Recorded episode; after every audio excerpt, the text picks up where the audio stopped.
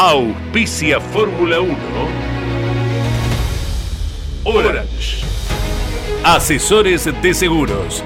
Estamos para cuidar lo tuyo, junto a las mejores aseguradoras del mercado. Orange.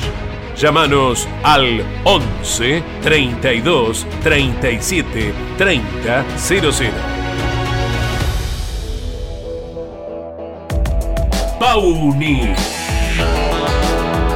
La fuerza de la mayoría.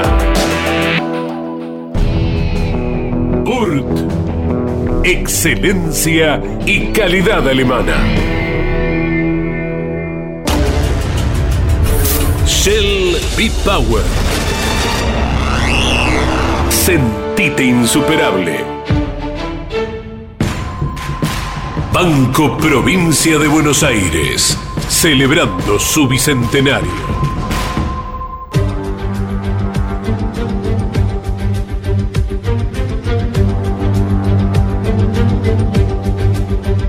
Yo estoy acostumbrado a ganar campeonatos y Nigel Mansell a perderlos.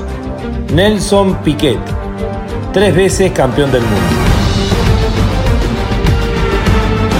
La más popular y prestigiosa disciplina del deporte motor del mundo. Llega a Campeones Radio Fórmula 1. Sueños, historias, leyendas, los ídolos de ayer y hoy, con la conducción de Lon Chileñani. Fórmula 1. Pasión sin límites.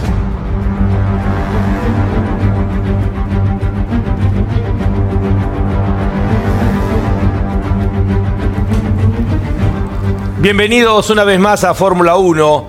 El programa del día de hoy va a estar especialmente concentrado en la comparación de los 10 equipos que tiene la máxima categoría a nivel mundial. Algunas referencias solamente a modo de título inicial porque tenemos ya contacto con nuestro invitado especial del día de hoy, el ingeniero Sergio Rinland, que va a hacer justamente una evaluación de cada uno de los equipos, los pros y los contras de esta temporada 2023 eh, que está, se está yendo, este año que se está yendo. En la comparación directa, solamente algunos datos, Red Bull el año pasado había sumado 759 puntos. Red Bull volvió a ganar el campeonato de constructores con la suma de 860 puntos, es decir, sumó 101 puntos más que la temporada 2022. Ferrari el año pasado había sido el subcampeón de constructores y Mercedes había sido el tercero. Este año se invirtió, se definió la última carrera en Abu Dhabi, Mercedes fue el subcampeón en definitiva y Ferrari quedó tercero. Pero fíjense el detalle, el año pasado Ferrari había sumado 554 puntos durante toda la temporada y este año sumó 406, es decir, casi 150 puntos menos en la comparación directa de la temporada anterior con esta temporada. Y Mercedes lo mismo. Mercedes había sumado 515 puntos y con eso había llegado al tercer lugar en el campeonato de constructores. Este año sumó mucho menos, 409, es decir, 106 puntos menos, pero le alcanzó para ser subcampeón y esto tiene que ver con la aspiradora gigante que fue Red Bull, que se llevó en definitiva 21 de las 22 carreras corridas este año. Alpine cayó del cuarto lugar del año pasado al sexto puesto, perdió dos posiciones. McLaren fue uno de los grandes ganadores de este año había sido quinto en el 2022, fue cuarto en el 2023. Alfa Romeo tuvo la gran caída de esta temporada. Había sido sexto el equipo Alfa Romeo Sauber, sexto el año pasado y este año terminó en el noveno lugar, perdiendo tres posiciones en el torneo de constructores. Aston Martin, también otro de los grandes ganadores, había sido séptimo el año pasado, quedó quinto en esta temporada. El equipo Haas volvió a caer. Había sido octavo en el 2022, cayó al último lugar, al décimo. En el año 2023. Alfa Tauri había sido noveno, fue octavo este año, tuvo un leve repunte. Y Williams, otro de los grandes ganadores, había sido último el año pasado en el décimo lugar y avanzó hasta la séptima posición. De hecho, Sergio Rinland había apuntado estos dos crecimientos que se iban a venir. Por un lado el de Williams y por otro lado del equipo McLaren. Somos Fórmula 1, programa número 131. Comenzamos con el programa del día de hoy con nuestro invitado especial Sergio Rilla. Bienvenidos, nos vamos a sentar para poder conversar con Sergio. Estamos con la operación de Gonzalo Fernando eh, dentro del programa de Campeones Media, Gino Acosta en la producción general. Miguel Cayetano Páez, Ariel Dinoco, que es el responsable de Campeones Radio, Claudio Orellano, la voz comercial, Iván Miori, Miki Santangelo, Juan Manuel eh, Cardoso, Jorge Dominico, Andrés Galazo, la producción de Campeones Media, bienvenidos y tomamos ya contacto con este querido amigo cada uno de los equipos, inclusive hasta el salto más allá de la posición en el campeonato de constructores, el salto o el crecimiento que han tenido en la competitividad. Eh, querido Sergio Rillan, ¿cómo estás? Un abrazo grande. Hola Lonchi, un gusto estar con ustedes. Bueno, ahora nos podemos ver, Sergio, como los otros días, y esto nos va a permitir hacer un análisis más profundo. Eh, primero, bueno, obviamente, como lo hemos dicho varias veces, el reconocimiento, dijiste que Red Bull iba a ganar todas las carreras del año, le erraste por una nomás. Me equivoqué. Eh, te equivocaste, le erraste por una. Y por otro lado, habías remarcado ya el año pasado el crecimiento que se iba a venir por parte de Williams y de McLaren, cosas que sucedieron en esta última temporada. Eh, sí, sí, sí, sí, es, eh, es bueno lo que, lo que ha hecho McLaren, eh, muy sólido, y es una, una linda sorpresa lo que se vio de Williams. Correcto. Eh, Sergio, eh, la contundencia de Red Bull, eh, lo marcábamos en los números, fue casi una aspiradora eh, que hasta le restó puntos a sus escoltas en el campeonato, es decir, Ferrari y Mercedes. Eh, y esto lo marcan los números, lo que decíamos, 100, más de 100 puntos perdió Mercedes en la comparación del año pasado, casi 150 Ferrari, y esto no fue absorbido por otro equipo, fue directamente absorbido por el gran referente que fue el equipo austríaco. Sí, sí, sí, sí. Sí, sí, bueno, es, es lo, que, es lo que veíamos venir. Eh, tiene sus razones, en mi opinión, eh, la superioridad de Red Bull eh, y es más que nada, eh, es muy difícil de verlo en el auto si no ve fotografía, por ejemplo, pero el, el- digamos, lo- el- el gran, la gran ventaja de Red Bull es cómo está organizado el equipo, cómo funciona el equipo y quién lo comanda el equipo. Me, me refiero al equipo de ingenieros o al equipo técnico. Eh, y si pones eso, lo juntás con un piloto que está en perfecta comunión con su auto y que está, digamos, eh, eh, como se dice en inglés, este, con, todos los, este, con todos los cilindros este, funcionando, tenés la superioridad que tenés ahora. Correcto. O sea, se, juntan las dos cosas. Tuvimos la misma situación en la época de, Schumacher con, con Ferrari, con Vettel y, Red Bull en, el, en digamos, en, en el- en los campeonatos anteriores, y de mm, Hamilton y Mercedes antes que empezara el dominio de, de, de Red Bull. El cambio que hubo de, digamos, de- del porqué del dominio de Mercedes al dominio de Red Bull, eh, por un lado tenés el trabajo extraordinario que ha hecho Honda, ¿no? En, en- en, digamos, ponerse a la par de Mercedes, pero lo otro es que el reglamento anterior era un reglamento que estaba más centrado en la parte motriz. Y ahí es donde Mercedes-Benz tuvo una ventaja tan grande al principio que, digamos, con esa inercia llegó hasta el final casi de lo que fue la fórmula que cambió en el 2022. Correcto. Ahí Eh, cambia el reglamento, los motores quedan, digamos, más o menos iguales y quien igualó a, a Mercedes fue Honda, más que, más que ninguno. Y tenés que el auto, se- el reglamento se concentra en la parte aerodinámica y ahí es donde Red Bull les hace la diferencia a todos. Correcto. Eh, Sergio, ¿te parece bien? Comenzamos del último equipo. Eh, le hemos pedido a Gino Acosta que prepare algunas fotos para hablar, digamos, los pros y los contras de cada equipo, de los autos. Eh, Gino, si te parece, tenemos alguna foto del equipo Haas para poner, bueno, en pantalla el equipo americano. cayó, decíamos, del octavo puesto del año pasado al décimo de este año. Eh, pero aparte ha perdido mucho en rendimiento, ha quedado eh, como el último equipo a pesar de tener dos pilotos experimentados, que fue la gran puesta de este año, Sergio. Sí, sí, sí, sí, sí. O sea, uno de, los, pilotos que tenían eran buenos, pero eh, como siempre yo me concentro en la parte humana. Ahí donde falla es el equipo y por otro lado el, el hecho de ser un, un equipo que no, no está, digamos, no, no, trabaja todo en un conjunto, ¿no? Está muy, muy desperdigado, tiene una, una, oficina con un taller en Inglaterra, tiene una oficina en, en, en, Maranello al lado de Ferrari, tiene otra oficina en Dalara para la parte aerodinámica, y eso... Y tiene otra en Carolina del Norte, inclusive. Bueno, ellos tienen su central en Estados Unidos, en Carolina del Norte, pero bueno, ahí tienen su, su equipo de, de, de NASCAR. Pero digamos, todo lo que es Fórmula 1 está dividido en tres lugares. Sí. Y es muy difícil manejar un equipo de Fórmula 1 que tiene que estar concentrado 24/7 eh, con tres, digamos, centros distintos, con tres grupos de personas distintas, con todos los problemas que significa eso, mantener un, grupo humano unido, ¿no? Si lo separas en tres equipos, empezás a crear problemas entre ellos. Claro.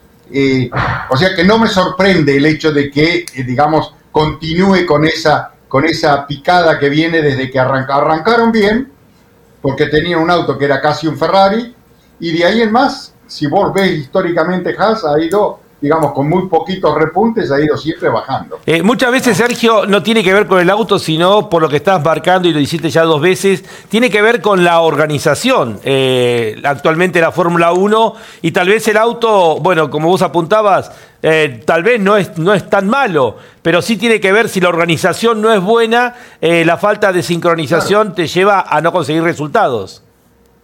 Exactamente, exactamente. Vos fíjate, si hacemos un paralelo, por ejemplo, con, con Alfa Tauri. Si bien Alfa Tauri es un, es un equipo que es satélite de Red Bull, es un equipo independiente, homogéneo y armado, todos juntos que trabajan, digamos, en, en, una manera independiente, si se quiere. Tienen ayuda tecnológica de Red Bull, ¿no es cierto? Pero no es que tienen una oficina en Red Bull, este, el túnel de viento en un lado y, el, y, el, y digamos, el equipo en otro. Está todo en el mismo lugar. Correcto. Y la diferencia se ve ahí.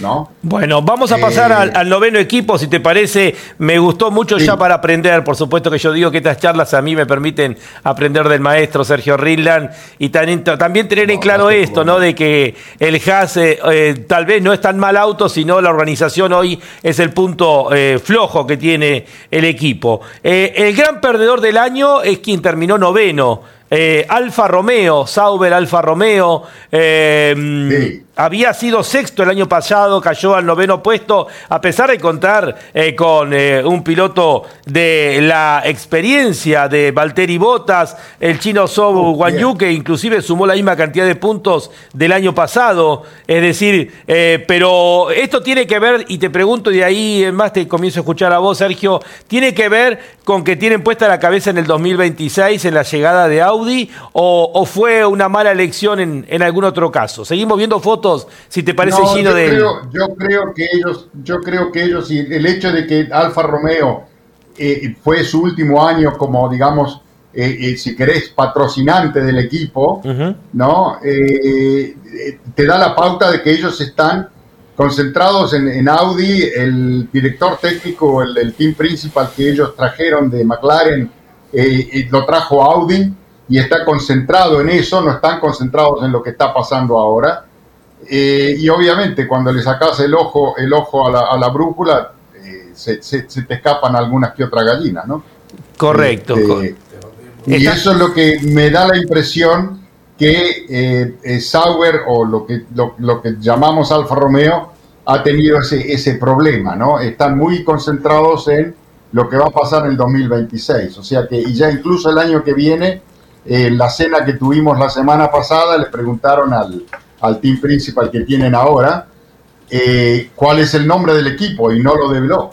Ya vos. Volverá no se sabe todavía cuál va a ser el nombre del equipo. Tal vez sea Sauber. Tiene que ser por el 24 y el 25, porque recién en el 26 va a ser Audi. tal vez sea Sauber, como decía. O sea que es muy probable que vuelvan a ser Sauber. Claro, hasta que vuelva a ser, hasta que llegue Audi. Es una pena perder Alfa Romeo, pero bueno. Todo un impasse tienen ellos. Sí, una lástima perder la marca simbólica del Alfa Romeo, pero bueno, es importante también la llegada de un nombre como, como Audi y que en, definitiva es una cuestión de plata. Eh, estaba viendo para completar lo de Haas. Es, distinto. Es distinto. Lo de Alfa Romeo es más un, un, un, un, eh, digamos, un ejercicio marketing. Sí. Porque el, auto, el, todo el tren trasero es un Ferrari. Claro, claro. Eh, Tiene el nombre Alfa Romeo arriba porque hoy día Ferrari y Alfa Romeo son todos parte de, la misma empresa, ¿no? Eh, volviendo a Haas, estaba viendo lo que decía Sergio, sumó la mayor cantidad de puntos en la primera parte del año hasta Austria y de ahí en más solamente un punto en Singapur. Eh, y esto que mm, llama la atención, ¿no? Porque aparte Hulkenberg tuvo una diferencia muy importante con Magnussen, que era hasta hace poco el referente del equipo. Y, lo de Botas, bueno, eh, si bien fue bueno, pero no marcó la diferencia de lo que significa Botas con el chino Sou, porque en definitiva Bota sumó 10 puntos y Sou sumó 6 puntos. No hay diferencia para lo que puede ser uno y otro, ¿no? Sí, lo que pasa es que cuando estás jugando pilotos que corren para equipos de esta magnitud, es muy difícil incluso la comparación con su, con su compañero de equipo, ¿no? Porque cuando estás ahí atrás, eh, digamos que eh, puede incluso llegar a funcionar como un igualador de los pilotos, si querés. Correcto. Estás en un grupo donde no, no, no, no podés sacar el máximo. Un, piloto como Bottas o un piloto como Hulkenberg, eh, eh, corriendo allá atrás, no pueden sacar el máximo de lo que sacarían ellos si estarían en un equipo que les dé mejor apoyo técnico. Correcto. vamos al octavo equipo, si te parece, Sergio. Alfa Tauri, que uno lo ve en los números, avanzó un escalón. Eh, en mi opinión, perdió rendimiento en comparación con lo que había sido el año pasado. Tuvo una primera parte del año muy floja. Eh, de hecho, bueno, no sabremos en definitiva si Nick de no rindió por él o si no rindió por el auto, ¿no? Porque uno mira la primera parte de Alfa Tauri y tiene apenas dos décimos lugares conseguidos por eh, Yuki Tsunoda y poco cambió después con la llegada de Richardo. Sí, con Ricardo el equipo, digamos, levantó, y Ricardo le pegó ese, ese empujón de, digamos, de, un piloto que, ya con mucha experiencia que puede, digamos, eh, amalgamar el equipo detrás de él. ¿no? ¿Qué le puede eh, dar la, experiencia? y lo, otro, lo otro que pasó con, con Alfa Tauri es que fue una crítica que escuché eh, de, creo, creo que fue de, de Helmut Marco, ¿no? Que como que criticó a Alfa Tauri porque se quisieron cortar solos en la parte técnica, ah, sin darle tanta injerencia, sin aceptar lo que Red Bull les podía eh, contribuir. ¿No? Eh, y aparentemente a mitad de temporada eso fue cambiando un poco y fueron digamos, como que Red Bull lo fue ayudando un poco más. Correcto. Y hubo un crecimiento al final, Sergio, porque tenemos eh, ahí a Yuki Tsunoda eh, sumando eh, puntos en la puntos importantes en Qatar, después el mejor resultado de Richardo en México y en San Pablo vuelve a estar adelante Yuki, y de hecho termina Tsunoda con octavo lugar en la última carrera, es decir, en las últimas cinco carreras sumaron la mayoría de los puntos, de los 25 puntos, sumaron 20 en las últimas cinco carreras, lo que revirtió lo que venía siendo en ese momento, que venía siendo el peor equipo de la categoría. Claro, es muy, es muy probable que esa, esa, digamos, ese cambio de, digamos, de, de, trabajo en conjunto con Red Bull les haya ayudado a que, a que levanten la puntería. Correcto, o sea, el, haber aceptado eh, la información que le podía pasar Red Bull. Sí, sí, sí, aceptar, digamos, los consejos o, digamos, una guía Correcto. por parte de lo que es Red Bull Technologies. Eh, pasamos por Williams ahora, décimo el año pasado. Había sido bien claro el último equipo eh, que tenía la categoría y ha pasado eh, al séptimo lugar en el campeonato, pegando inclusive un salto de, competitividad por encima de los equipos que estábamos nombrando anteriormente. Y esto lo digo yo, a pesar de Logan Sargent, que curiosamente uno mira los, los números de la Fórmula 2 y Charles Sargent tiene buenos números, pero en la Fórmula 1 eh, no, no boca una. sí, sí, es un poco errático. Sí. Eh, yo, yo sigo considerando que es un buen piloto, pero me parece que es un poco errático. Quizás necesita un poquito más de experiencia. Ahora, el salto de Williams, pues fíjate que eh, Williams hace un cambio de, digamos, de organización, trae un, un, ingeniero de mucha experiencia de Mercedes, eh, y, realmente se ve que este, este, este, muchacho es el que ha hecho la diferencia en reorganizar Williams, hacerlo trabajar de manera más eficiente y si uno ve el auto, ¿no? Eh, se ve que ha, aceptado, digamos, eh, em, formas, o, yo no diría copiado, pero ha aceptado formas de, de la parte aerodinámica eh, más acorde con, con, Ferrari, por ejemplo, o con Red Bull. Eh, sumó. Y por otro lado, hay que tener en cuenta que el motor Mercedes es un motor muy fuerte y ayuda, así como ayudó a Aston Martin y así como ayudó a Mercedes. Y a McLaren. Ah, perdón, a McLaren. Y, pero Albon sumó Tenemos que tener en cuenta que los tres equipos, sí. digamos que subieron dentro del estándar de lo que es la Fórmula 1 hoy, son tres equipos de motor Mercedes, eh, dos equipos de motor Ferrari, pero esta es una política histórica de Ferrari. Eh, no, no, no, no movieron la aguja y lo que tenés en Alfa Tauri con el otro motor Honda es que evidentemente le dieron una inyección de, vitaminas en la segunda mitad del campeonato. Eh, por lo que está diciendo Sergio, ha habido un crecimiento de Mercedes que ha ayudado obviamente a los cuatro equipos que, de la marca, porque como decís vos, es verdad, los cuatro han pegado un salto este año y tiene que ver también la unidad de potencia. Bueno, es que para mí es el, el, tema, o sea, por un lado tenés la unidad de potencia que para mí están a la par con Honda. O que Honda se puso a la par de Mercedes, ponerlo desde ese punto de vista. Y por otro lado tenés que el rendimiento del equipo Mercedes oficial bajó. Entonces vos tenés los otros tres equipos que van con motor Mercedes que incluso han andado delante de Mercedes casi todo el año. Esto creo que lo hemos charlado, Sergio. Em, esta es una opinión personal. Creo que vos tenés una visión distinta. A mí me da la sensación que Williams podría haber estado mucho mejor con otros pilotos. Yo creo que tenés, eh, lo tenés considerado como eh, muy bueno a Alexander Albon, que sumó 27 de los 28 puntos del equipo. Pero a veces me pregunto si con otros pilotos de otro nivel, eh, Williams no podría haber estado más arriba todavía. Podría, pero no podía aspirar a pilotos de mejor nivel de donde venían. Ajá. Por una cuestión económica. ahora, que, están, empiezan a demostrar que digamos que empiezan a tener más fuerza y tener más performance, es muy probable que otros pilotos puedan mirar a Williams como una alternativa. Correcto. O sea, los pilotos mismos. en el lugar donde estaba Williams no se podían dar, primero que no se podían dar el lujo ellos y ningún piloto los hubiese mirado con interés porque estaban atrás del todo. Correcto. O sea, ningún piloto que pueda tener una, una, jerarquía diferente estaba evaluando la posibilidad de Williams. No sé, yo por ejemplo imagino, Sergio, hubo el, binomio de Haas con un Hulkenberg y un Magnussen en Williams, me da la sensación que podría haber, eh, haberle dado muchos mejores resultados al equipo. Podrían haber, Hulkenberg principalmente, sí. Ajá. Sí, sí, sí. Es probable, es probable que sí. Eh, ahí te hago un paréntesis. pero ya de cualquier manera, sí. es loable el salto de cualidad que ha hecho. No, no, sin duda. Y esto, esto, vos me lo enseñaste, no es de un año para el otro, sino que es un, un proceso. De hecho, si uno mira la serie eh, de Netflix, eh, de Fórmula 1, uno ve los años anteriores cómo iban trabajando el proceso de Red Bull y, Verstappen. Eh, no es que, bueno, ahora de repente saltó. Fue un proceso en el cual fueron trabajando y uno eso lo ve en las temporadas anteriores y bueno, y veo tu sonrisa, ¿no? Porque es todo un proceso que incluye también al piloto, ¿no? Sí, sí, es que es así, es que es así, la continuidad paga. La continuidad paga. La continuidad paga. Correcto.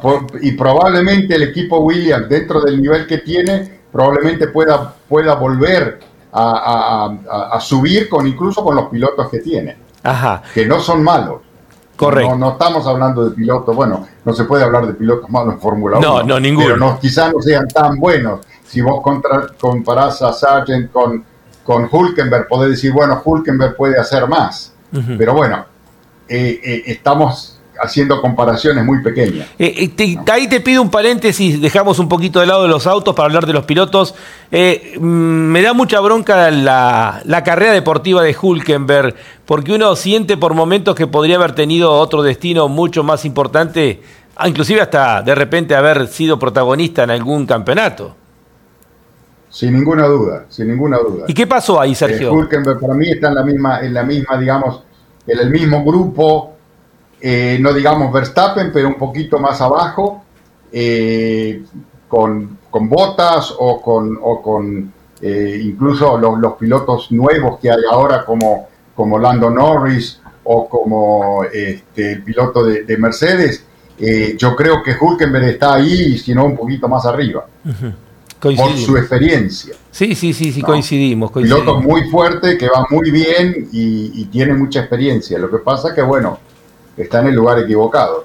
Bueno, ahora vamos a hablar de la crónica de un, de un caos eh, anticipado. Alpine, metele dos franceses para competir a un equipo francés. Y bueno, eh, pero quiero escucharte, ¿por qué la caída de Alpine de ese cuarto lugar del año pasado al sexto puesto de este año? Sí, digamos que la explicación de Alpine también tiene mucho que ver con la parte humana, ¿no? Eh, Alpine tenía un equipo que históricamente venía de los últimos, yo calculo, 25, 25, 30 años trabajando juntos, ¿no? Porque es la misma gente que se formó en Benetton en la época mía, estaban todavía hasta el año pasado comandando el equipo. Correcto y de un plumazo los barrieron a todos. Y pusieron gente nueva y bueno, ahí, ahí tener las consecuencias. Sí, sí. O sea, es muy probable que, es muy probable que Alonso lo haya visto venir esto. Ajá, ajá. Ajá. Y la rivalidad entre los franceses, entre los pilotos franceses, eh, tal vez hasta llevó en alguna carrera a no poder aprovechar todos los puntos que podrían haber sacado. Sí, tendría que haber andado mejor, ¿no es cierto? Porque en un momento dado estuvieron, digamos, ahí a la par con Aston Martin. Cuando Aston Martin cayó un poco, eh, veíamos que Alpine y Aston Martin estaban ahí. O sea que el, auto es muy probablemente sea un buen auto. Lo que pasa es que, bueno, está manejado eh, con gente que tiene, digamos, poca experiencia en la Fórmula 1 y, no, está amalgamado, no es un equipo amalgamado. Estaba antes. Correcto. Pero se ve que el digamos, la parte directiva de, Renault o de Alpine no tuvieron la paciencia de, crecer orgánicamente y quisieron hacer una revolución. Igual. Sí. Ahí pasó. Le salió los latinos de adentro, ¿no? Probable. Eh, eh, Sergio, y, termina Gasly ganándole en su primer año a Ocon, ¿no? Lo que obviamente va a incrementar la rivalidad para el próximo año, pero era lógico que Gasly eh, con el tiempo fuera más que Ocon. Eh, probablemente, pero fíjate que el año pasado ganaron una carrera y este año les costó estar en, el, la mitad del pelotón. Sí, sí. Ahora, ¿por qué Alpine, le, le digamos, pasadas dos carreras, le, sacó la confianza a todo el equipo? No sé, hay muchas cuestiones políticas internas que uno no las entiende. Vamos ahora a uno de los ganadores, ya entramos en el pelotón de adelante. Eh, Aston Martin, séptimo el año pasado, quinto este año. Em, algunos dicen, Sergio, que Vettel ya había dejado un desarrollo para este año, otros dicen que es la mano de Fernando Alonso. Eh, bueno, me gustaría escucharte y por qué ese crecimiento, esa aparición eh, tan espectacular del comienzo y después cómo fueron cayendo hasta recuperarse en la parte final del año. Bueno, lo de, lo de Aston Martin es, un poquito raro. Sí, es muy probable que Vettel haya tenido mucho que ver en el desarrollo de, lo que fue el auto de este año. Y obviamente eh, Alonso, bueno, Alonso es, un monstruo. O sea que eh, tener un piloto como Alonso en un equipo que está, digamos, subiendo como Aston Martin eh, es muy positivo. a principio de año tenían un auto que estaba a la par, prácticamente yo te diría que no, no, no, le, no le sacaba mucho este, el Red Bull. Ahora es el típico caso, ¿no? Como alguien una vez dijo, que eh, cuando vos perdés y no sabés por qué perdés, es difícil. Pero es mucho más difícil cuando ganás y no sabés por qué ganás. Ah, ok, ok. Y yo creo que esa fue la situación de Aston Martin a principio de año. Sí, sí. Se encontraron con un auto extraordinario, ¿no?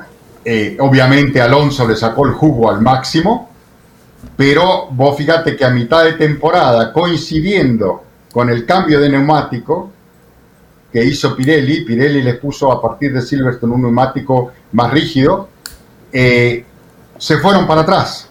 No supieron resolver. Y les costó muchísimo recuperar porque no, no le encontraron la vuelta, no sabían por qué iban tan rápido.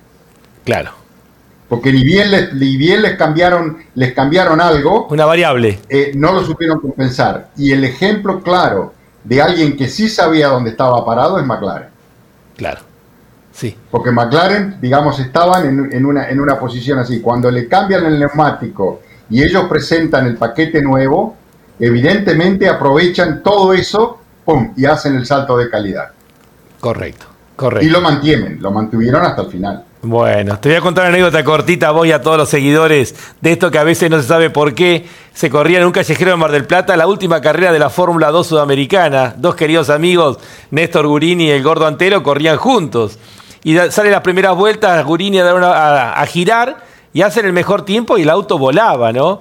Y entra a boxes y le dice a, Osvaldo Antelo, Gordo, me parece que le pusiste el motor de, del TC2000. Le dijo, porque esto vuela. Nunca supieron durante el fin de semana por qué motivo, pero terminaron ganando la última carrera de aquella etapa, ¿no? Pero esto me hizo acordar cuando dijiste que nunca supieron por qué estaban ahí adelante, ¿no? Bueno, da la impresión, da la impresión de que Aston Martin se encontró con un autazo, sí. ¿no? lo manejó bien mientras duró y cuando le cambiaron un, un, aspecto que fue el neumático, se fueron para atrás y le costó mucho recuperar. O sea que evidentemente no tenían el control total del por qué estaban yendo tan bien. Correcto. Bueno, vamos ahora a esta marca que viene creciendo paulatinamente, fue quinta el año pasado, en el 2021 estuvo en el cuarto lugar, eh, en el 2020 estaba ya en... Eh, llegó a estar tercero, es decir, que viene evolucionando en los últimos años, pero se lo ve muy consolidado en estos últimos tiempos y me refiero a McLaren. Sí, evidentemente lo que vos marcás es la continuidad de personal, ¿no? Eh, la continuidad de la gente que está manejando el equipo. Eh, tienen una infraestructura y un potencial comparable con los, los tres equipos, digamos, grandes de la Fórmula 1. ¿no? Y no sé si vos te acordás que yo, yo comentaba el año pasado que cuando lo, estaba McLaren y Williams muy abajo, yo dije de que McLaren tenía más posibilidades, más oportunidades de poder mejorar que Williams, uh -huh. porque tienen, digamos, un equipo más grande, una infraestructura, tienen un, un apoyo técnico atrás que, eh, digamos, les permite ir avanzando con pasos sólidos. ¿No? Y bueno, y se vio este año que a partir de mitad de año, eh, quizá coincidiendo o no con el neumático nuevo que les dio Pirelli, pegaron un salto de calidad y le permite a los dos pilotos que tienen estar adelante, básicamente estar adelante, porque ganaron una de las de las carreras este, cortitas, ¿no? Correcto, correcto. Bueno, entramos en el top 3. Eh, se ha mantenido la foto del año pasado con inversión en el segundo lugar. Eh, Ferrari, eh, ¿qué podemos decir de la única marca que le pudo ganar una carrera este año a Red Bull? Y Ferrari tendría que haber ganado muchas más carreras. Uh -huh. Para mí, el Ferrari, la Ferrari a nivel técnico está muy, muy cerca, si no igual que, que, Red Bull. Lo que pasa que lo que le falla a Ferrari es el equipo que lleva los autos a la carrera. Ajá, ajá. La falla está ahí en Y tu la forma como ellos manejan.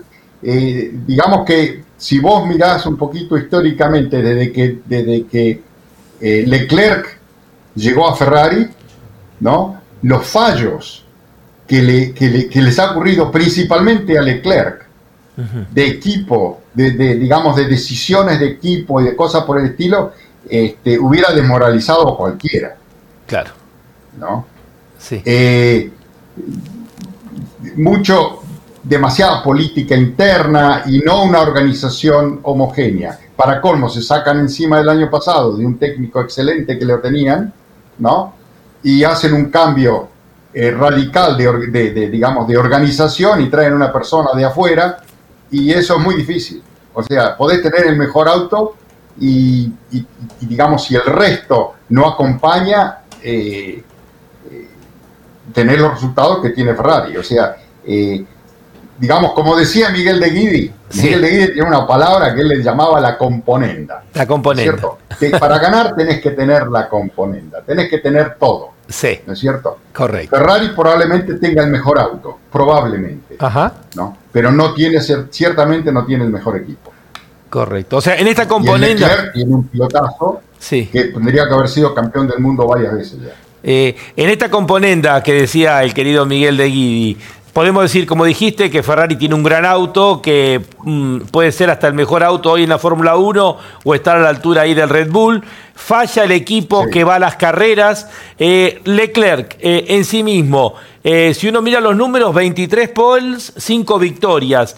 Es todo producto de los errores de Ferrari. A Leclerc le falta en carrera, tiene más velocidad que consistencia en carrera. Sainz está a la altura de lo que puede ser este auto de Ferrari eh, ¿qué, cosas eh, vislumbrás vos en esta componenda? No, para mí, digamos, Sainz es, es eh, no es constante. Correcto. ¿no? Tiene, tiene, este, tiene buenas performances de vez en cuando y de vez en cuando lo encontrás atrás y no sabes por qué. Y yo creo que él tampoco. ¿no? Correcto. Eh, es medio checo. Para mí, Leclerc es un piloto que está, digamos, al, mejor nivel desde, desde que entró en Ferrari. Eh, pero para mí el, equipo le viene fallando. lo que yo tengo en la cabeza es la primera mala experiencia de Leclerc en aquel Mónaco que lo dejaron en clasificación sin salir porque la computadora decía que no iba a mejorar el, el tiempo. ¿no? Claro. Y quedó afuera. Claro. Eh, desde esa vez quizás yo lo estoy mirando con un ojo más crítico, ¿no? Porque me da, me da no sé qué, que un piloto como él en una Ferrari, que tendrían que estar ganando carreras, eh, no las están ganando con la asiduidad que tendrían que ganarlo. Pero vos, sentís que Leclerc tiene pasta de campeón del mundo. Yo creo que sí, o sea, desde, el principio yo lo, tengo, digamos, eh, para mí está ahí arriba. tendría que haber ganado más carreras, eso seguro. Sí, padece Ferrari. Si uno mira muchas muchas de las carreras que ganó Verstappen este año, las gana también porque los equipos que, tiene alrededor la pierden. Claro, claro. O sea, se dan las dos cosas. Sí. Eh, eh, digamos, saltando, yendo a Red Bull, saltando un poquito Mercedes por el momento. Sí. Eh, un equipo con un piloto que está con, todo, con todas las antenas prendidas, ¿no? Aprovecha todas las oportunidades que tiene y todos los, fallos de la gente que tiene alrededor para ganar. Claro. ¿no? Y a veces no tiene el mejor auto. Claro. Sí, sí, sí. Eh, por, lo que venimos analizando y vas planteando, Sergio, o sea, son distintos eh, patas y obviamente cada uno tiene que funcionar bien. Llámese el auto, la logística, la logística de carrera, los pilotos, son distintas eh, componendas, como decía Miguel, que todas tienen que funcionar bien. Sí, exacto, exacto. Y vos tenés un equipo como Red Bull donde todo está funcionando a la perfección. Correcto. Correcto. Bueno, bajamos un escalón y hablamos de Mercedes. Eh, tal vez eh, Alonso le sacó el 150% al Aston Martin, eh, Verstappen obviamente le sacó el 100% y Hamilton le ha sacado este año un 110, un 120% al auto. Y sí, totalmente. aparte, este, tenés que, tenés que tener en cuenta que Russell eh, no, no, le, no, le, no le envidia mucho a, Hamilton. Va aprendiendo bien, Va muy bien. Sí. Y como no tiene, digamos, eh, ¿cómo te podría decir? Todavía tiene el hambre de ganar, ¿no es cierto? y a veces lo ves delante de Hamilton. Correcto. No. Correcto. Hamilton por ahí como que, como que tira la toalla de vez en cuando, como que te das cuenta que por ahí no la pelea. Sí. ¿no? Cosa que Russell la pelea siempre. Correcto. Eh, Pero eh, te da la pauta de lo que es un equipo. O sea, acá tenés un equipo, ¿no es cierto?, que va mejor, si se quiere, que el auto que tienen. Correcto, correcto. No, acá tenés un equipo con una fortaleza y un potencial que donde vos le, le, pones un auto ganador en las manos, es dominante. O sea... Y el eh, problema que tienen ellos es un problema de lo que hablábamos eh, varias veces, de lo que es la organización técnica, como te decía yo antes, la organización técnica de Red Bull y la organización técnica de Mercedes. Y ahí es donde está el fallo de Mercedes. Ahí está el fallo de Mercedes. a Mercedes le cuesta mucho salir del pozo porque tiene una organización que eh, no, no, tiene un vértice, no tiene alguien que comanda. Es una organización típicamente, digamos, como la industria aeronáutica, son organizaciones horizontales. Y una organización horizontal mejora, pero a un paso mucho más lento que si vos tenés un, digamos, un, eh, una, una, una organización piramidal como tiene Red Bull. Ajá. Eh, muchas veces Hamilton se ha quejado de, em, del camino que se tomó y, y, tal vez acá la idiosincrasia alemana ha hecho de que no, no volver para atrás, no recalcular y seguir eh, el mismo desarrollo y no tal vez haber encarado otro camino? Eh, puede haber algo de eso, pero no, digamos, la mentalidad del equipo es una mentalidad inglesa. No, no, no hay una mentalidad alemana. O sea, la influencia de un Toto Wolff o sea... No, yo creo que no él, no. él no influencia en la parte técnica. Ok, ok. Pero, ya te digo, eh, debido a, cómo está organizado Mercedes, eh, es muy fuerte, muy poderoso, pero digamos que los pasos que hace son más lentos. Aston Martin eh, y, y, este, McLaren. por ejemplo, o Williams, que hablábamos antes, tienen una organización un poco más, digamos, si querés, un poquito más eh, verticalista respecto a lo, que es, a lo que es Mercedes. McLaren era así. McLaren fue el que inició esta, esta digamos, forma de organizar equipos de Fórmula 1 de manera horizontal. Ajá. ¿no? Correcto. Pero cuando de McLaren sale Martin Whitmarsh y cuando de McLaren sale, sale Ron Dennis, se volvió un poquito a lo que era una organización como eran antes los equipos de Fórmula 1, que es lo que es Red Bull. Sí. Eh, Lo que pasa es que, claro, hay nueve y hay uno solo. Claro. Eh, eh, Sergio, esto de que vos apuntabas el equipo de carrera cuando hablaste de Ferrari, que no era, ahí es donde estaba la falla, uno mm, tiene la sensación de que Mercedes llega a las carreras y, con mucho trabajo, es como que tienen mucha tarea para lograr durante el fin de semana. pasa así porque obviamente tienen que tratar de encontrarle la vuelta a un auto que está por detrás. Claro, es eso, es eso. Pues es un equipo que trabaja muy fuerte, por eso digamos que como equipo de carreras es como si te imaginás vos corriendo con bolsas de arena en los hombros. El día que le saquen esas esa, esa bolsa de arena, Red Bull va a tener un problema. Ajá. Bueno, y antes de entrar de lleno a Red Bull, con la diferencia que ha marcado, te hago una consulta. En la Ferrari, se la pintamos de negro del color Mercedes y le damos la estructura de Mercedes y sus pilotos. ¿Red Bull tiene un rival allí? Yo creo que sí. Uno que le pelea de igual a igual. Yo creo que sí. Correcto. Yo creo que sí. Esta es la combinación que, vos decías, ¿no? Eh, y bueno. Claro, claro. O sea, en uno le falla, le falla una parte del, de, digamos, de la componenda y al otro le está fallando la otra. Ninguno de los dos tiene todo armado. Sí. ¿no? Como pilotos, yo creo que Mercedes está por arriba de, eh, Ferrari. Correcto. Poquito, ¿no? Estamos hablando. Sí, sí, sí. sí. Eh, y, vos tenés la pauta de que dos pilotos ingleses no hacen lo mismo que dos pilotos franceses. Correcto, clarísimo. Clarísimo. Bueno, vamos a hablar de, Red Bull. Eh, fue tan bueno el Red Bull que hasta a pesar de todos los errores que cometió en el año, le permitió a Checo Pérez ser subcampeón del mundo. Exacto, ahí tenés ahí tenés. Y una, una de las cosas que a mí me, digamos, me dolió un poquito durante la temporada es ese, ese enfoque que ha tenido la gente en Checo Pérez, ¿no? Eh, cuando sí ha, tenido, ha sido quizá un poco errático, pero más que nada por la presión externa que tiene. Por un lado, estás corriendo con un, piloto como Verstappen, que ya te digo, eh, tiene todas las antenas prendidas, la comunión de Verstappen con ese auto es increíble, ¿no? Y solamente comparable con, digamos, en, el corto tiempo pasado con, con eh, Hamilton y, Mercedes, ¿no? Y tenés Checo Pérez que por un lado lo critican, eh, lo tenés a, Helmut Marco que no tiene pelos en la lengua, ¿no? Este, y no tiene, no tiene límites tampoco, eh, y, dice cosas que no tendría que decir, y todo esto lo afecta, ¿no? O sea, eh, y, bueno, yo creo que si le mejoran un poquito esa relación de Pérez con el equipo, el año que viene puede volver a ser subcampeón. Siempre y cuando Mercedes o Ferrari o alguno de los otros no mejore, ¿no? Pero este, yo creo que la posibilidad está. El, problema, del, problema de Pérez, de Checo Pérez, es que eh, está compitiendo con, con Verstappen. Claro, claro.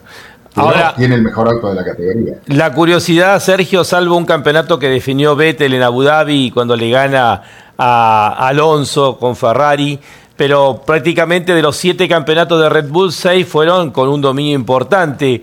Pero se da la curiosidad que por primera vez el piloto número dos es subcampeón del mundo, porque en las otras oportunidades solamente había salido campeón Vettel, no habían salido subcampeón. ¿Y esto tiene que ver con Checo o tiene que ver con este auto que seguramente va a quedar en la historia? Y tiene que ver con las dos cosas. Tiene que ver con las dos cosas. Por eso me da tanta, tanto, tanto bronca, digamos, el hecho de que lo critiquen tanto a Pérez. Correcto. No, no solamente por ser latinoamericano como nosotros, sino que porque yo lo tengo considerado como un piloto muy sólido, ¿no? Y un tipo que va muy bien, lleva muy bien el auto. Eh, ganar una carrera de Fórmula 1, aunque tengas el mejor auto, no, no, no es para cualquiera. Y él lo ha hecho. Claro. ¿no? Eh, lo que pasa es que, bueno, tenés mitad de temporada ahora eh, digamos, todas las críticas, la, prensa empieza a hablar de quién va a ir en lugar de Pérez, y bueno, eso afecta a cualquiera, ¿eh? Vos estás sentado en esa silla y, lees, y lees un, un, tweet que alguien dice, ¿quién va a estar en lugar de Lonchi la semana que viene? ¿No? claro. Te pone nervioso. Claro, tal cual. Quieras o no, te pone nervioso, aunque sea una broma. Tal cual, tal cual, tal cual. ¿No? Y, yo creo que Pérez tiene un poquito de eso. Ahora, vos fíjate que igual salió subcampeón, o sea que eh, más de lo que hizo no podía haber hecho. Correcto. ¿Y por qué va a ser recordado este campeonato de Red Bull? Eh, cuando se pida en el tiempo, yo te pido a Sergio dentro de unos años, ¿por qué fue campeón en forma tan contundente ese Red Bull del 2023? Eh, bueno, porque técnicamente es un auto que es superior, ¿no es cierto? ¿En qué, muchas cosas. En la parte aerodinámica, en la parte aerodinámica que lamentablemente no se ve, porque es la parte del piso. Correcto. O sea, todo el desarrollo empieza el año pasado, ¿no es cierto? Yo hablaba el, otro día en, uno de los, de, los eventos que hay acá a fin de año, hablaba con uno de los ingenieros de Red Bull y él me decía que cuando empezaron el diseño del año pasado, lo primero que les dio alguien Newey como premisa es la altura mínima que tenía que tener el túnel del piso, el túnel de aerodinámico. La altura mínima y no lo bajen de ahí. ¿Y por qué? Porque yo te lo digo. Empezó del piso, digamos, el auto. Claro, y vos fíjate que toda la ventaja, si le han sacado dos o tres fotos al, auto de, abajo, ¿no? Y ahí empezaron a darse cuenta de que el piso de, del, del, Red Bull no es tan suavecito y tan todo, todo así, sino que tiene, tiene como, como escalones, laterales, ¿no es cierto?, que, trabajan para, digamos, reatacar el flujo, ¿no? Y yo creo que McLaren hoy día lo tiene y, Aston Martin lo tiene y lo van a tener todo porque se han dado cuenta de que al piso eh, sacarle ese es como tener un motor con una curva de torque plana o un motor con una curva de torque pico, ¿no? El Red Bull tiene una curva aerodinámica, si querés, plana. ¿No? O sea, que anda en, cualquier lado, ¿no es cierto? Eh, hay otros autos, quizá el Ferrari es uno de esos, ¿no es cierto?, que tiene una performance pico. Si están en esa ventanita, fantástico. Ahora, donde se baja la ventanita ya no va. En cambio, el Red Bull va en todos lados. Y otro, otra ventaja que tiene es que eh, en el diseño de, justamente lo ves ahí, el diseño del ala, del ala Ponemos la foto de, abajo. La anterior. Sí, la foto esa donde se ve el ala, el ala de abajo. Ahí. esa. El ala trasera esa de abajo, ¿no? Evidentemente le han encontrado la vuelta de diseñarla para el DRS. O sea que cuando le levantan el DRS, el Red Bull gana 4 o 5 kilómetros más que el resto. Ajá. Ajá. Eh, y ahí es otra ventaja que tiene. Correcto. cierto? Correcto. Una en clasificación, porque en clasificación tenés libertad de abrir el DRS en todos lados, y en carrera, cuando tienen que pasar a alguien, no lo piensan dos veces. La última pregunta, Sergio. Yo soy, contrario del DRS. Vos estás en contra del DRS, si lo marcaste la otra vez, que podríamos ver el potencial de los autos alares eh, sin DRS. Nadie arriesga. Eh, yo creo que o con el DRS libre como se usa en clasificación. Correcto. O sea, que cada uno lo use cuando quiere y como quiere. Entonces, si vos tenés un auto que viene con el DRS abierto y te va a pasar porque tiene 15, 20 kilómetros más de velocidad, ¿qué pasa? Pero si el auto que va adelante también abre el DRS y no, ahí vamos a ver la pasada, va a tener que ser en la frenada, no hay otra. Y ahí podríamos ver el potencial de los autos solares. ahí se puede empezar a trabajar cuán rápido se recupera el piso cuando le cerrás el DRS, cuán rápido se recupera la carga aerodinámica. Porque eso te da, eso es un, digamos, cuando el, ala se cierra, tarda un, tiempo, un tiempo muy escaso, pero un tiempo en recuperar todo el flujo y empezar a dar carga de nuevo. Clarísimo, clarísimo. Que hoy día no, no digamos, no están trabajando finito en eso porque no lo necesitan. Una vez que te pusiste a un lado del otro con 15 o 20 kilómetros de diferencia, ya lo pasaste. Después cerrás el ala y si tarda una décima, una centésima de segundo más en recuperar carga aerodinámica, no importa. No importa, clarísimo. Eh, Pero si los dos autos llegan igual, ahí sí que. Ahí tenés que ver, a ver, justamente veríamos eh, mm, el potencial de cada auto en el trabajo de los autos alares. Sí, yo creo que sí. Yo no veo la hora que, que desregulen el, DRS, que lo sigan teniendo porque es bueno para el, para digamos el consumo energético, Ajá. ¿no? Pero que lo desregule. Correcto. Correcto. Sergio. Bueno, vos me conocéis y sabés lo que No, por supuesto, no, por supuesto. Eh, eh, Sergio, la última rebelde, rebelde, hasta el último día. No, por supuesto. No, no, no. Es que uno, uno igual me pasa lo mismo eh, con, toda la, con todos los planteos muchas veces de hasta deportivos, ¿no? De lo que uno quiere, siempre mm, tratando de mejorar. Aparte de los planteos que uno hace, es siempre desde la buena fe de querer que todo sea para mejor. Sergio, te hago la última consulta. por supuesto vamos a estar en contacto en algún momento más antes de que comience la temporada, agradeciéndote mm, todo, todo este tiempo, ¿no? Eh, vamos a hablar del único eh, error, si podemos llamarlo así, del año de Red Bull. Ya dijimos perfecto el equipo, perfecto el auto, perfecto el piloto. ¿Por qué no ganó en Singapur? Carlos Sainz ha dicho en las últimas horas que para ganar el año que viene y que seguramente ellos son optimistas, hay que tener un fin de semana perfecto como el que tuvimos en Singapur. Y así se le puede ganar a Red Bull. Es un poco también la ratificación de todo lo que venís diciendo, marcando las falencias de cada equipo. ¿Por qué Red Bull perdió Singapur? Eh, yo creo que eh, leyeron, leyeron mal la pista. Ajá. Porque se lo vio al auto, se lo vio inestable todo el fin de semana. Correcto. O sea, fue un, error técnico de puesta a punto. Que los neumáticos no llegaron, los neumáticos no trabajaban, no trabajaban como tenían que trabajar, no tenían la temperatura justa y no la pudieron encontrar en todo el fin de semana la ventana de temperatura de los neumáticos. Sí y, por eso no pudieron. Perfecto. No, fue, fue, para mí fue ahí un error de, más que nada de puesta a punto que otra cosa. Correcto. porque ya viste que a la carrera siguiente estaban adelante otra Ya estaban de vuelta. Sergio. Singapur tiene características de temperatura, de humedad, fundamentalmente. Claro, humedad. Sí. ¿no? Es la carrera más cercana al Ecuador. claro, ¿cómo tratás el neumático en esas circunstancias? ¿No? Tenés, digamos, durante el día en Singapur, el asfalto se ablanda. Para darte una idea, ¿no? O sea, vos caminás en el asfalto y se te pega la zapatilla. Ya.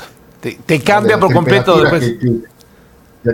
y cuando tienen que salir a la pista es otra cosa. O sea que evidentemente Red Bull tuvo un problema ahí de que no, no, no supo readaptar el auto al, a los cambios climáticos del día de Singapur. Muy extraño porque no es la primera vez que van, sí. pero que les escapó la liebre ahí.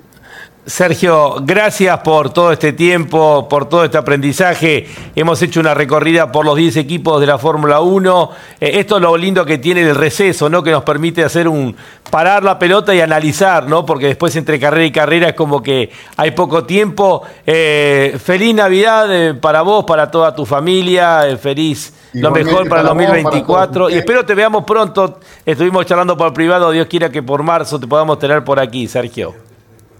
Bueno, vamos a hacer todo lo posible.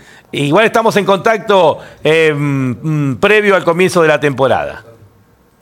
Bueno, un fuerte abrazo, Lonchi, cariños a toda la familia, a, todo el equipo de campeones y, todo lo mejor para el 2024. Cariño grandotes, eh, abrazo grandes. El ingeniero Sergio Rinland, desde Inglaterra, ha hecho un análisis eh, profundo, eh, más que interesante. Hemos quedado con un montón de información para digerir acerca de los 10 equipos de la máxima categoría en la temporada 2023. Los auspicios y continuamos aquí en Fórmula 1. Auspicia Fórmula 1 Orange. Asesores de seguros. Estamos para cuidar lo tuyo, junto a las mejores aseguradoras del mercado. Orange. Llámanos al 11 32 37 30 00. Pauni. La fuerza de la mayoría. Excelencia y calidad alemana. Shell B-Power. Sentite insuperable. Banco Provincia de Buenos Aires, celebrando su bicentenario.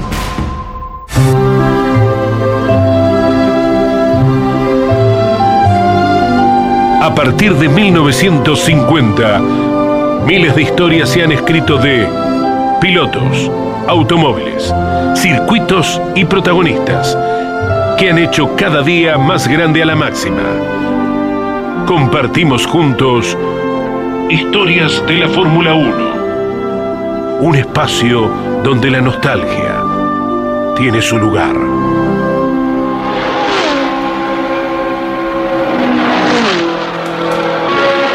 Nos vamos al 2 de julio del año 1967, es decir, hace 56 años, se corría el Gran Premio de Francia, quinta fecha de las 11 previstas para esa temporada.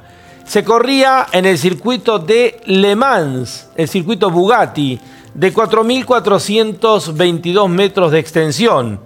Eran 80 vueltas para totalizar casi 354 kilómetros de carrera, es decir, 50 kilómetros más de lo que se hace actualmente. Francia ha tenido en su historia siete escenarios diferentes para recibir la Fórmula 1 y luego de Estados Unidos es el país con mayor cantidad de escenarios en los cuales se ha corrido y el primero dentro de Europa.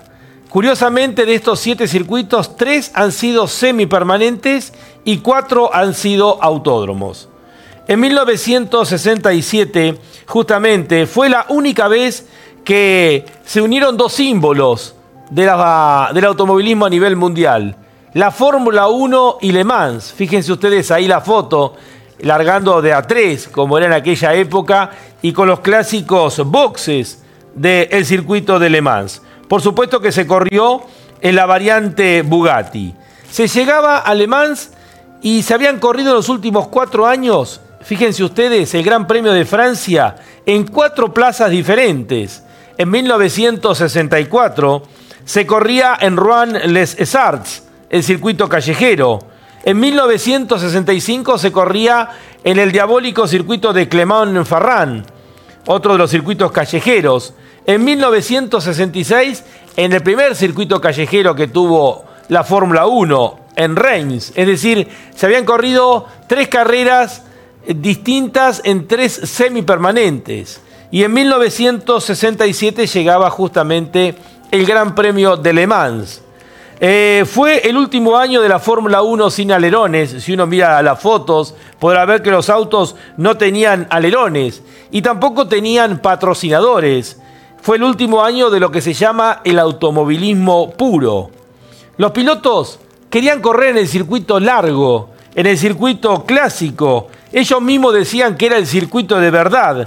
Ese escenario de 13 kilómetros en aquellos tiempos rodeado por los árboles.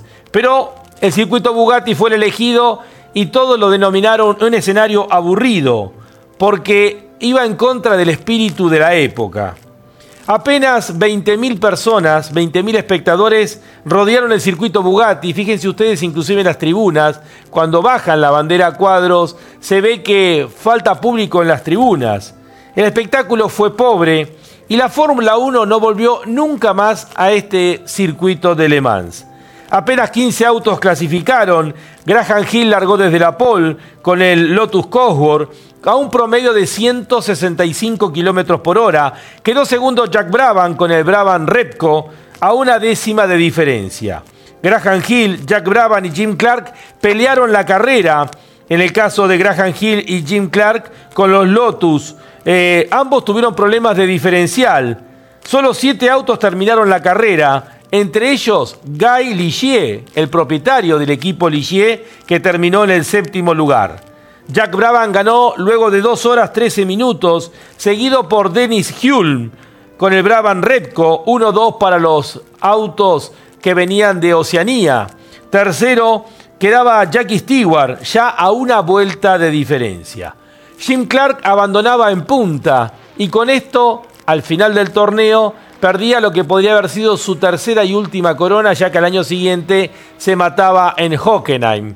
Denny Hulme, conocido como el viejo pescador, sería campeón en ese año 1967, aprovechando la fragilidad de los Lotus y su efectividad para sumar en todas las carreras.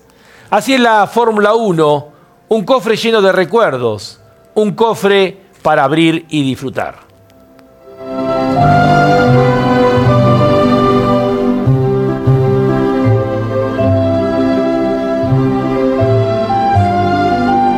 Así pasó.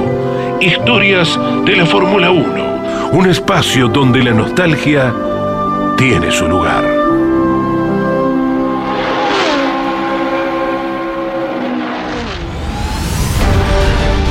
Estás viviendo Fórmula 1 en Campeones Radio. Con la conducción de Lon Chileñani.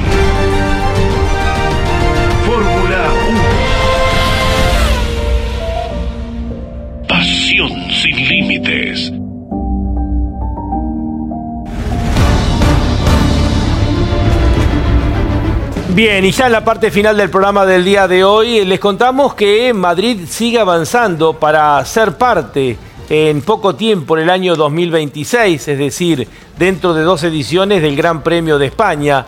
La idea es a partir de ese año ir alternando un año en Barcelona, en Montmeló y otro año en el circuito callejero de Madrid. Ya se firmó el contrato con la gente de la Fórmula 1, la FIA por supuesto que quiere tener eh, presencia donde lamentablemente ya no la tiene y cuando participa es para eh, traer inconvenientes. Ha dicho que faltan dos pasos todavía y es la verificación del circuito por parte de la FIA. Veremos entonces seguramente que se cumplan esos dos pasos y a partir del año 2026 la Fórmula 1 volverá a Madrid luego de muchísimos años. Recordamos el circuito de Jarama, pero en este caso en el circuito callejero en la capital de España. Nos reencontramos el próximo lunes aquí en Fórmula 1 con una nueva edición. Aquí en Fórmula 1, un mundo de sensaciones sin límites. Hasta el próximo lunes.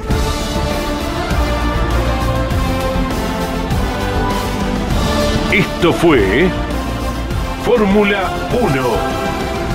La más popular y prestigiosa disciplina del deporte motor del mundo pasó por Campeones Radio. Fórmula 1 sueños, historias, leyendas, los ídolos de ayer y hoy.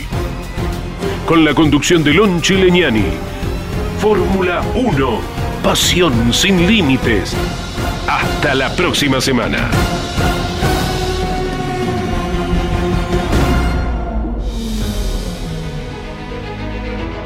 Auspicio Fórmula 1 Orange. Asesores de seguros. Estamos para cuidar lo tuyo, junto a las mejores aseguradoras del mercado. Orange. Llámanos al 11 32 37 30 00.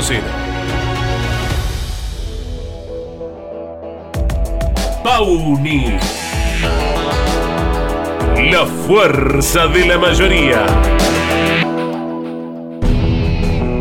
Urt. Excelencia y calidad alemana. Shell B-Power. Sentite insuperable. Banco Provincia de Buenos Aires, celebrando su bicentenario. Campeones Radio. Una radio 100% automovilismo.